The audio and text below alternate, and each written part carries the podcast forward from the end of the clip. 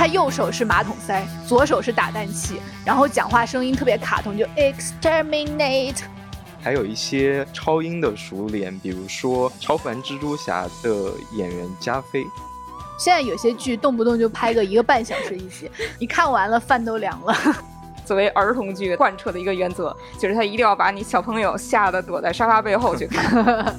总之呢，就是《神秘博士》这条浅浅的小河流就在这里，就是欢迎你随时踏脚迈入啊。丢丢丢！大家好，这里是由未来事务管理局独家出品的丢丢科幻电波，今天是我们的热爱能量站，我是主播文丽。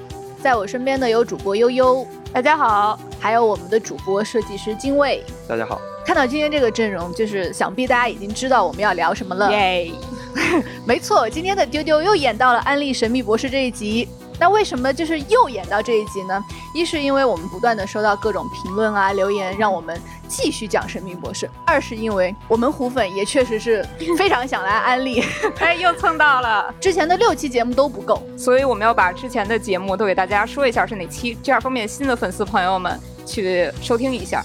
呃，有第四十三期全世界最长寿的科幻神剧《神秘博士》，第四十五期颠覆科幻片标准的《神秘博士》，还有第八十三期，标题是五十七年打磨的《神秘博士》，用最少的钱拍最牛的科幻剧。第八十七期时间旅行的一百种方式，《神秘博士》如何把时间讲得精彩？还有第一百六十五期是圣诞特辑。神秘博士那个连续十五年拯救圣诞节的人，还有第一百七十七期，也是我们的科幻春晚特辑，拜大年神秘博士串门，开夜宴打雷天使下厨。哎，这一期是一个章回体的标题，就是大家可以看到，在这六期专题节目里面啊，我们是主播们是苦口婆心、呕心沥血，然后情绪非常激动的讲了神秘博士剧集里各种厉害的什么科幻元素啊，深厚的文化底蕴，然后充沛的人文情感等等等等。但是呢。作为主播和 e n 我们也在反思，我们是不是太过了？是不是给了新人太多压力，让那种入坑边缘的人觉得说啊，太多功课要做了，我就先不看了。所以本期节目，我们三个主播决定就是回到最初的起点，心平气和的告诉大家，它就是一部非常娱乐化的、非常服务大众的、门槛非常低的、普普通通的，但又非常好看的电视节目。对。因为看科幻本身就是一个快乐的事儿，我们就不要那么多包袱，我们就是高高兴兴的看一个科幻剧。对，哎，哪怕你不爱看科幻剧，我们也能给你找到神秘博士的入坑理由。哎，总之呢，就是神秘博士这这条浅浅的小河流就在这里，就是欢迎你随时踏脚迈入啊。哎，所以接下来我们就会心平气和的、毫不给人压力的来给大家讲解为什么神秘博士特别容易入坑。它是一部精彩又合格的下饭剧。嗯，第一个点就是它非常的直给。不烧脑，对，都是大白话。用一句话来概括一下《神秘博士》这部剧啊，就是一部外星人保护地球打怪的科幻剧。因为《神秘博士》一九六三年的，它出生是一部儿童剧，所以呢，它的标准是以儿童能够理解为标准。哎，这在科幻影视里面很难得。他真的非常擅长把复杂的故事讲得容易理解。对的，对的。我个人最喜欢的一个概念就是哭泣天使这个角色。就哭泣天使这个角色，跟大家介绍一下，他是第三季第十季第一次登场。然后呢，他是日常生活中随处可见的石像雕塑的样子。如果你是中国人，你就想象是石狮子就好。它的概念是，它是量子锁定的，被任何生物看到都会变成雕塑，以受害者生命所剩余的时间能量为食。你看我这么说出来，你是不是觉得有点绕？剧集里是怎么讲的呢？它其实是有点像把希腊神话里美杜莎的概念给反过来了。美杜莎是你如果看它，你会变成石像；但哭泣天使是你必须死死盯住这个石像，让它维持石像的这个形态，不然如果它活过来。你眨眼的时候呢，它就会扑过来，然后只要它和你发生触碰，哭泣天使就会像丢垃圾一样把你丢到随便哪个时间点或者哪个地方，然后你在这个世界的剩余人生的能量呢就被它占为己有了。这个真的是我觉得，不管是看剧还是入坑科幻以来，就是这个真的是让我觉得非常厉害的一个概念。但它同时又用你直观的、非常能够感受的那个概念讲得非常清楚，而且就是让你余下的一生都忘不了这个角色。那精卫那里有什么特别印象深刻的例子吗？呃，我想说的是第八季的第九集里面的故事，它其实讲的是有一群二维人，他们是想来偷走三维以及更高维度的能量，然后通过把三维的人二维化以及偷走 TARDIS 的空间能量，他们获得了三维化的能量之后，就可以作为三维生物。在人类的世界生存下去，这集很有趣的地方是在于，它其实把二维到三维这样一个过程和涂鸦联系在了一起。对，是的，就是我记得受到攻击的人类，他们就突然变成了墙上的。涂鸦的画，对吧？就是二维化了。对，就是这种二维、三维这种可能你会觉得有点绕的复杂的概念，一下子表现了出来。就哪怕你是个小孩儿，你看到人变成壁纸，脑子里能对这个事情有了一些理解。是的，其实涂鸦也算是欧美他们日常能看到的一些东西，所以把这些和二维化联系起来，也让儿童容易理解。呃，这一集之中，其实还有一个非常有趣的点，就是。博士的 TARDIS 变小了哦，对对对，对，从外面看，博士的那个小亭子就变成了一个像玩具一样的存在，但是从里面看的话，只是门变小了啊。我补充一下，TARDIS 就是博士的飞行器的简称，它是一个蓝色的亭子，所以博士要从 TARDIS 的那个很小的门里面伸出一只手去帮助他的同伴。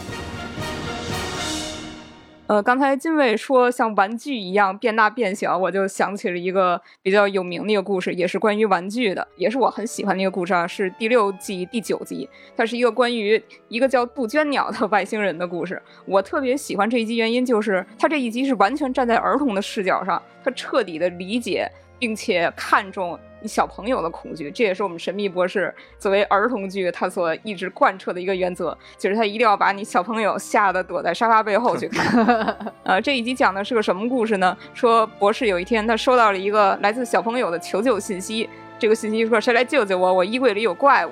于是博士就和同伴来到这个孩子的家里调查。那中间就发生了特别可怕的事情，所有人就突然落入了一个巨大的屋子里边，然后里边都是巨大的玩具，什么呃大玻璃眼珠子，然后还有活过来的巨大的洋娃娃要掐死他们。然后一番探索之后呢，就发现真相是他们落入了这个小朋友叫做乔治他的衣柜里边的一个玩具别墅。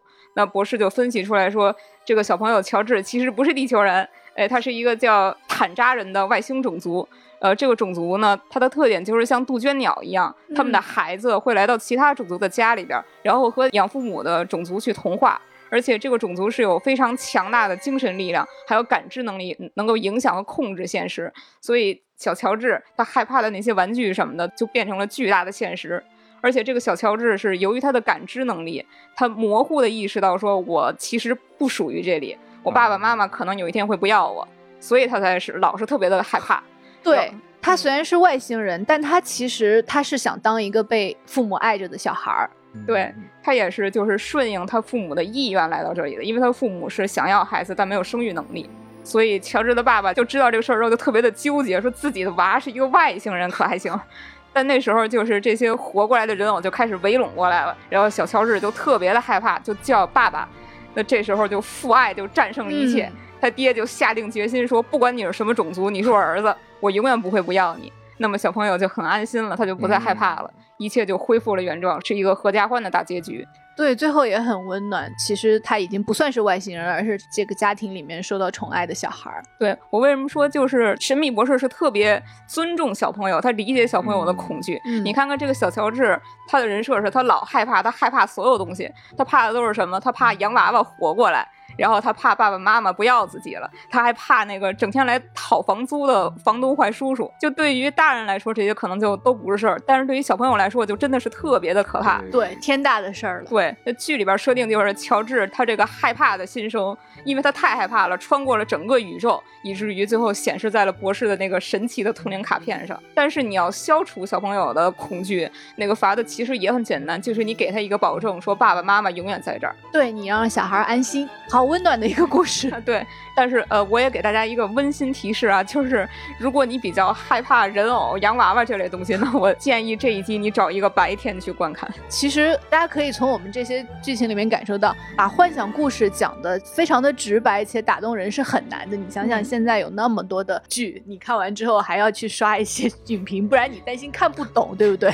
神秘博士就完全不会有这样的问题，你看完之后不会增加你理解的门槛，反而呢，你会被剧里的情感给完全的打动。对，因为我们的本质始终不会变，我们就是一个儿童剧。刚刚悠悠说到小朋友会恐惧的那几点，我突然又想到了一个剧集，那集是讲小朋友害怕床底下有人。啊，对。但是博士这一个剧集就告诉我们，床底下真的有怪物。然后，对。但是你不要去害怕它，你只要不害怕它，它就会消失不见。对你只要用被子把自己紧紧的裹住，不要露出一点脚，怪物就 不会触及到你。这个是我们的人生经验。人生经验是有用的，确实要按照这个做。除了一些看起来比较复杂的科幻概念以外呢，因为《神秘博士》的剧还有一个神奇的设定，就是它的飞行器叫 TARDIS，刚刚也提到了，它的设定是可以去任何时间和任何地点，所以呢，故事可能发生在历史上的任何人物身上，或者是任何重大事件身上。没错，比如说博士就曾经见过英国女王的真实身份，以及他也知道梵高为什么能画出那样的星空，以及莎士比亚为什么有那么好的文采。哎，你绝对想不到莎士比亚的灵。感其实是 J.K. 罗琳给的，对，所以非常推荐大家去看，因为像我这种历史非常差的人，就是哎，博士就是甚至带我学了历史。对，博士里边有一些呃跟历史有关的故事，其实还是挺沉重的，像梵高还有蓬皮杜夫人，但是其实更多的是那种既普及历史知识，哎，又很轻松的那种小故事。又很轻松的打怪故事，对，呃，我是很想给大家分享一个我特喜欢的故事，是十三人的故事啊，是第十二集第四集，讲的是博士和特斯拉、爱迪生一起抵抗外星人的故事。历史上大家知道，就特斯拉和爱迪生其实有一段恩怨，因为特斯拉他发明了交流电。但是之前的市场一直是被爱迪生的公司发明的直流电垄断的，交流电比直流电更简单，成本也更低。那么为了不让特斯拉抢走自己的市场，爱迪生就开始了一系列商业、政治、舆论操作去打压特斯拉，就是这么一个真实的历史背景。哦，这一集的要素很齐全的，又有物理课，又有历史，还有商战。对，所以就在这个背景下，外星人就入侵了。那这个外星人他的设定也特别好玩，就是他没有自己的技术，他的飞船呀，然后他那些科技全都是偷窃的其他文明。然后他们就有一个宗旨，说能拿现成的，为什么我要自己发明？其实他这个设定就是在讽刺爱迪生，因为爱迪生这个人历史上是被誉为发明大王，他有一千多个专利，但是其中。呃，相当一部分是他公司的员工去发明的，他把专利但是据为己有了。我个人喜欢这点，就是这一集把历史上这俩人的理念之争讲得很清楚。就是特斯拉觉得说，我是一个发明家，对科技发明应该带给人类便利。但是爱迪生就不一样，他说我是一个商人，我要用科技发明赚取利润，这是一个很正当的事儿。其实就是这俩人的自我定位不一样，而且就是这一集爱迪生其实特别的搞笑啊，因为紧要关头他和特斯拉就暂时放下了恩怨，他们一起对抗外星人，然后要去疏散那一片的居民嘛。但是大家都不相信说外星人入侵了，大家就不愿意走。然后爱迪生就当街大吼一声说：“特斯拉要测试他的致命的邪恶发明了，你们再不走，你们会被烤焦。”然后。大家就全都跑掉了，所以最后结局就是打败了外星人，然后特斯拉和爱迪生又继续的互相嘴炮。但是特斯拉雄心勃勃地说，未来就是属于交流电，那是我的啊！这一集就讲述了物理课本上背后的故事，交流电是如何诞生的。对，这一集就不像梵高那集那么沉重啊，他没有特别的渲染说特斯拉这个人，哎呀，特别伟大的无私，然后他的人生特别的悲情什么的。他也不是说要把爱迪生强烈的批判一番，他就是带着英国人的那种毒舌，然后还有暗搓搓的那种刻薄，就小小的讽刺一把，所以你看着会特别的开心。对，也是用非常生动的例子，让你更了解这两位历史名人。刚刚悠悠说的是第十二季，然后现在呢，《神秘博士》的第十二季和十三季都已经在哔哩哔哩上线了，欢迎大家去点击观看。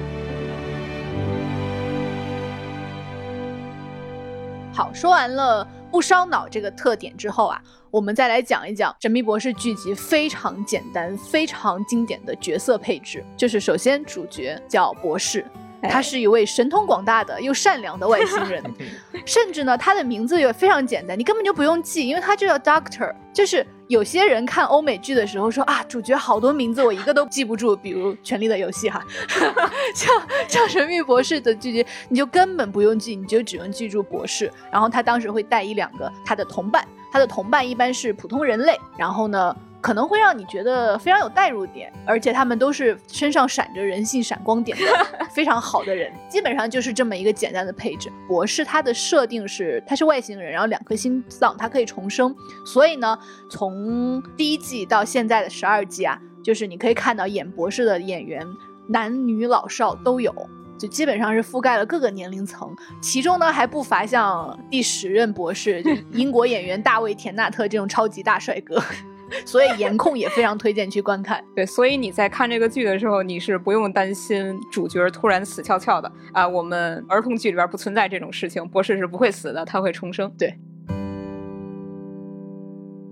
说完了主角，主角们总是要一起出发去打怪。然后呢，这个剧的反派呢也非常的有趣，因为大家要记住，他是为了吓唬小孩，但是呢，他又不能把小孩吓哭，不然家长们会投诉，对不对？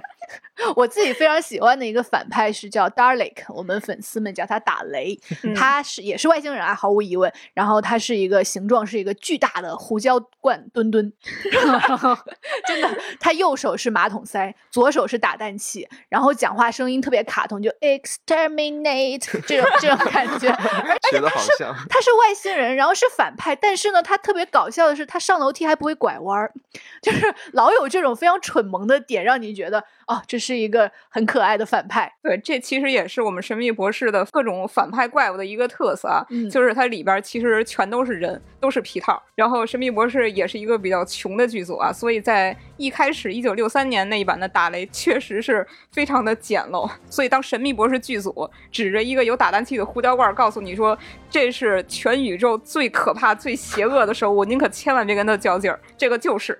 对，然后说起这个皮套，我还想起来一种放屁外星人。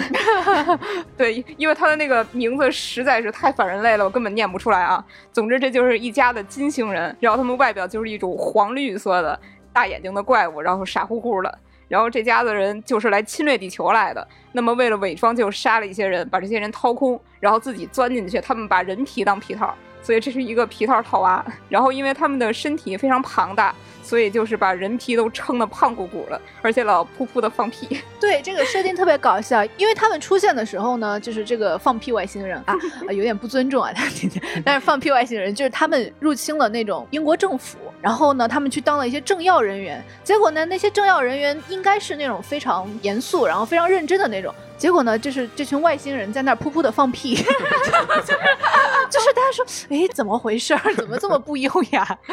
对，就是因为这个露馅了，而且最后就是博士就闻见了这个屁味儿，就寻思说怎么那么熟悉。然后呢，后来就想起来说这个是钙腐烂的味道，就是咱也不知道钙怎么腐烂啊，那反正他说是就是吧。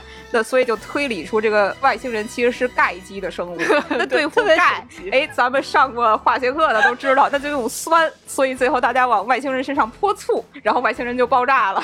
哦天哪，这现在又变成了化学课，太好笑了。就是这么一个傻乎乎的打外星人的故事，但是非常的欢乐。还有一个永恒的反派叫 Cyberman，就是赛博人啊。他其实很简单，就是你小时候玩的小机器人变大了，大机器人 就是全是银色的大机器人，走路就是那种冰人的走路的感觉。对，而且基本上凡是。Cyberman 它出现的时候，都是神秘博士剧组经费在爆炸的时刻，因为它是一个半人类半机械的那么一个生命体。然后呢，他们的目的也是殖民扩张，所以他们每次都成千上万的以一个军队的形式出现。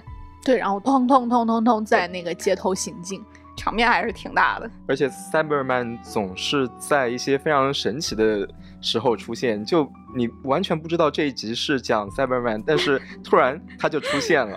他跟 Dalek 一样，就都是神秘博士阴魂不散的那种老朋友。每一次你以为你打败了他，但是下一次他又会卷土重来。刚才我们说的都是一些反派，就是咱们也说说一些比较正面的外星人角色。哎，对，不是所有除了博士的外星人都是坏蛋。对对对，也有一些是我们人类的好朋友。对，说到人类的好朋友的话，就可以说一下，就是第十三季出现的这个 Lupa，它的形象是一个站着的狗。对，狗狗人，狗狗人。对，那我之后就称他为狗狗人了。然后，狗狗人和地球人是他们是有种族羁绊，所以狗狗人他们就会不远万里的来保护人类，因为这是他们的天性。他们每个狗狗人都有自己需要保护的人类，就相当于他们会指派一个人类说，这个人是我的人。所以我要保护他，还霸道总裁，很霸道。这个卢帕人就是狗狗人，他出现的时候呢，他当时就直接把博士的一个同伴抓走了，把他放在了狗笼里面。然后那个人类就很好奇，说：“你这个狗抓我干什么？”然后后来博士把这个同伴救走的时候，这个狗狗人还生气的说：“你不能抓他走，那是我的人类，就是 这我的人类只能由我自己来守候。”而且这一集星战是结结实实的蹭到了，这集真的是。是官方在玩梗，因为这个狗狗人长得特别的像楚巴卡，是有点对，楚巴卡更像猩猩，然后卢帕就真的是一个狗的样子，就是你平时用的那种小狗表情包，就是卢帕就是一个棕色的小狗脸。不是，您稍等一下，楚巴卡像猩猩，你礼貌吗？而且就是这个卢帕，他在抓走人类的时候，他还使用了一种控心术，那个其实就是在致敬绝地。所以这一集确实是星战和神秘博士在官方联动，哎，所以狗党和星战党都应该 来看一下这一集，哎，这一季在哔哩哔哩上也有，欢迎大家去看。除了这种友好的外星人，当然也有非常中立或者说和人类没有什么太大的利益冲突的怪物。嗯，他们也不是说博士见到他们就要消灭他们，像 Dalek 或者 Cyberman 那种完全就是邪恶的外星种族。也有特别可爱、看上去人畜无害的怪物，比如说第四季的第一集当中出现的那个脂肪变成的怪物。哦，对，它不是怪物，它是宝宝。对对对，它不是怪物，它是来自于你身上的东西。嗯，对，这一集的设定是有一家减肥药公司，然后呢，它给你的减肥办法就是你吃药，然后呢，你身上的多余的脂肪就会很懂事儿的变成一个非常可爱的圆嘟嘟的脂肪宝宝，然后跳走，然后那个脂肪宝宝还会咿咿呀呀，然后跟你拜拜，然后走掉。对，这一集是看的人特别的向往，因为最后就是大家都高兴的世界达成了。是，然后很多人就说希望我的脂肪也这么懂事。嗯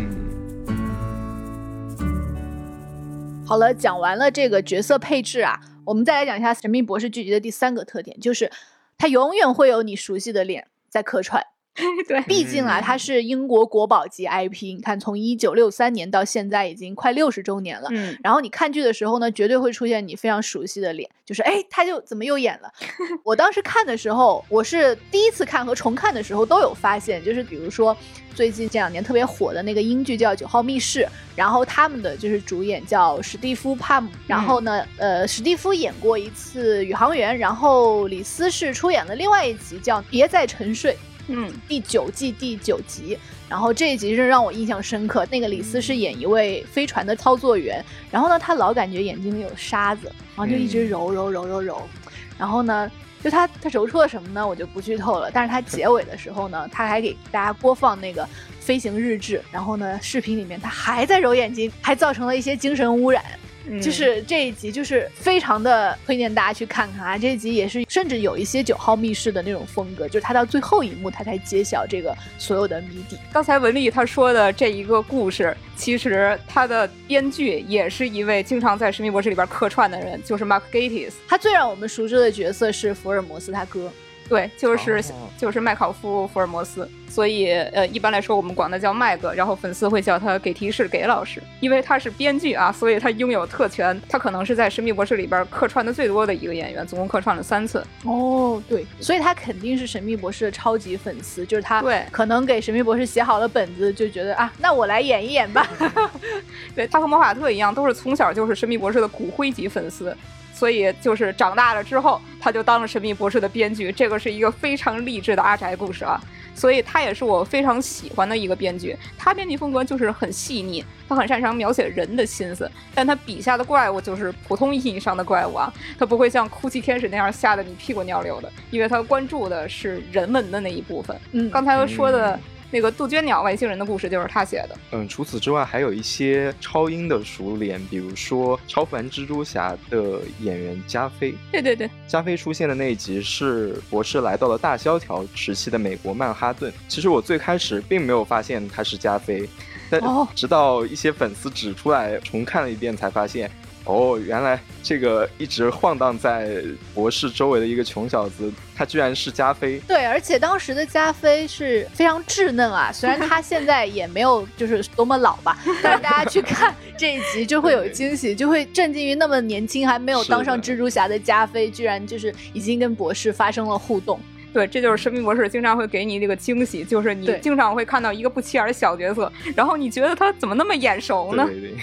除了刚才大家说的之外，那个比如说《权力的游戏》里面的二丫，嗯，也演过重要角色，然后以及非常宅的电影《僵尸肖恩》里面的主演西蒙佩吉和尼克都分别演过单集。哦，还有那个漫威的朋友们看过《银河护卫队》的那个星云，他就是第十一任博士的搭档艾米。还有唐顿庄园的老爷，他也演过一个单剧，演的是一个船长。包括《哭泣天使》那集，女主角是非常著名的演员凯瑞·穆里根，就是演《了不起的盖茨比》那位。对，因为之前我们说这是一个英国国宝级的 IP 啊，你 可以在里边看见全部的英国演员。但是也有一个前提，就是我们这个剧预算是最重要的一个事儿，所以你可能不会在里边看到一些超级国际巨星什么的，不会看到一线的巨星。对，在我印象里边，《神秘博士》里边最大的腕儿可能就是奥利维亚·科尔曼，他是去年凭借《困在时间里的父亲》。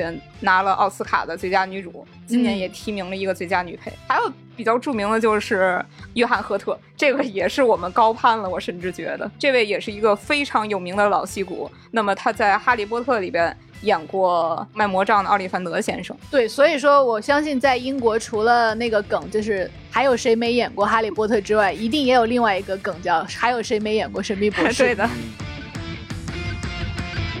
相信大家能从我们刚才的讲述中感受到啊，就是这个剧还有一个非常大的特点，就是它英式幽默，毕竟是英国的 IP。对，如果你喜欢看情景喜剧，喜欢看英式幽默，你完全可以把它看当喜剧看，因为不管是从剧本啊，然后台词、演员的肢体语言和道具等等，就是你有的时候会觉得这是科幻片吗？这应该是一个搞笑片。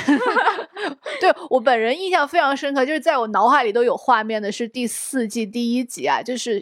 呃，时任博士和当时的同伴 Donna，他们俩就他们俩真是俩活宝，他们俩去找坏人，然后呢，在一个房子的两侧的窗户里面，透过窗户看到了对方，然后因为那个坏人在屋子中间，所以他们为了不惊扰。反派啊，他们俩就隔空在那儿比划，说：“哎，你一会儿怎么行动，我一会儿怎么行动。”然后特别像那种哑剧，然后就是无声的那种表演。结果比划了一会儿呢，发现反派在静静的看着他们表演。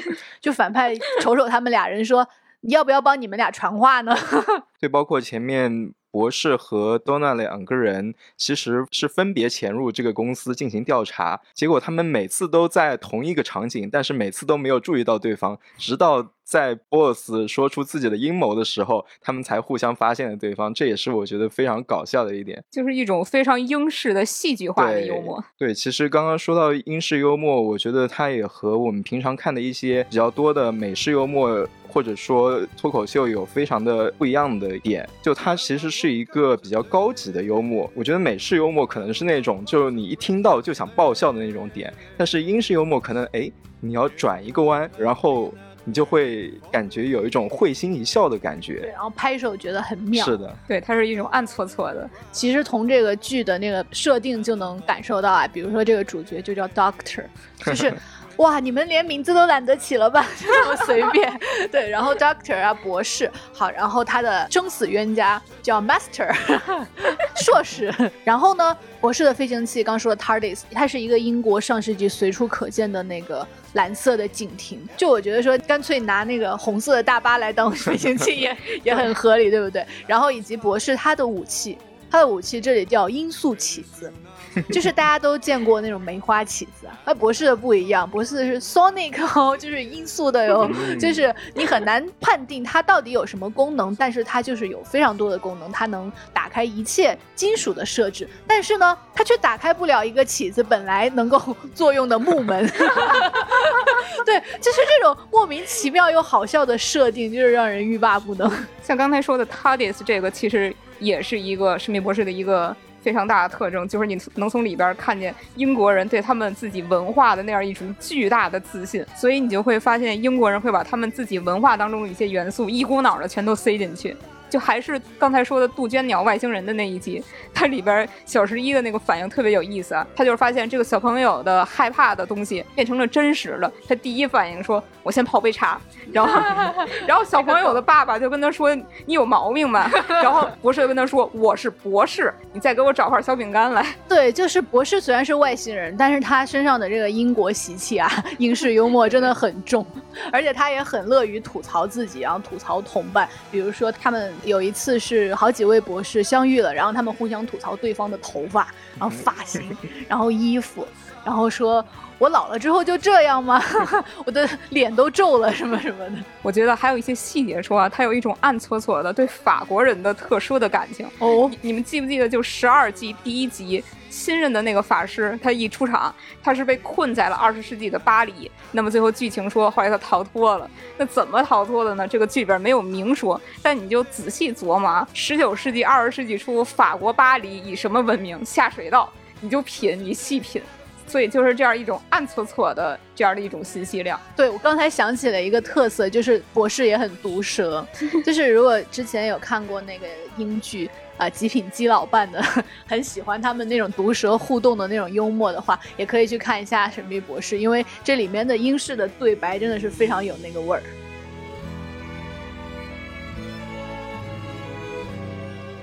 好的，那除了以上四个主要特点啊，就是我们还意识到了《神秘博士》剧集有当今欧美剧集非常稀缺的一些优点，对的，比如说。它的时长永远是那么合适，四十分钟左右。就现在有些剧动不动就拍个一个半小时一集，你看完了饭都凉了。对，四十分钟就正好是你吃一顿饭的功夫。对，然后呢，还有一个非常重要的特点就是我们《神秘博士》没有越拍越暗。对，虽然我们的经费有限，但是我们打光很讲究。像现在很多剧，你看的时候你就只能在电脑屏幕上看他自己的脸。但神秘博士不会这样，就是他能够保证你还是能看清楚各种剧情的细节的。然后还有一个非常重要的原因啊，它适合下饭的时候看，是为啥？因为它是儿童剧，所以它这么多年剧里面一点血腥场面都没有，一点血都没有，就是你不会说你。刚吃下一口饭，然后血出呼啦的出现，然后破坏了你的胃口。而且还有一点就是，它是一个单元剧的形式，它并不会把剧情拉得特别的长。对，就是一集讲一个故事，一集解决一个危机。等你吃完饭的时候，哎，博士已经把地球给拯救了，你就可以安心的去干你的事儿了。对，而且大部分都是单元剧，你可以就是跳着看，你也可以慢慢的一块儿看，就是每次获得的体验呢是不一样的。而且《神秘博士》的剧拍到现在已经十三季了，加上非常多的什么圣诞特辑啊、新年特辑啊，就是你完全不用担心不够，你你完全不用省着看，就是你可以 每次吃饭都来一集。对，它真的已经够肥了，你不用再养肥了。对对。所以现在入坑是一个非常好的时机，只能请没看过的朋友速速入坑了。然后呢？呃，你可以浅尝，你也可以就是整个人 all in 的入坑。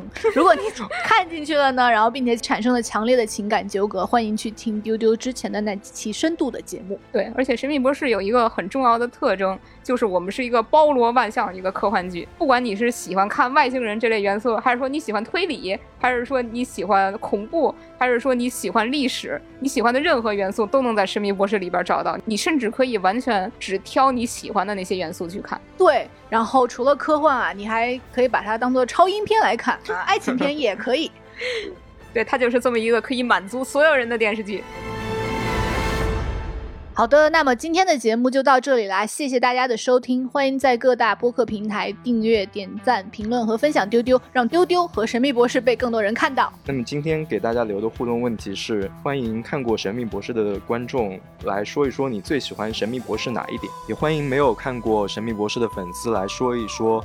我们今天说的哪一点让你心动入坑了呢？欢迎给我们留言，也欢迎大家添加接待员的微信 f a a 杠六四七，备注咖喱星，进入我们的神秘博士粉丝群。我们有两个哦，对，我们有两个哦，其他 IP 只有一个哟。鼓掌。或者你如果想进其他 IP 的粉丝群，也可以跟接待员聊一聊，他会拉你进去的哟。好了，那今天的节目就是这样了，丢丢丢，拜拜，拜拜，丢丢丢。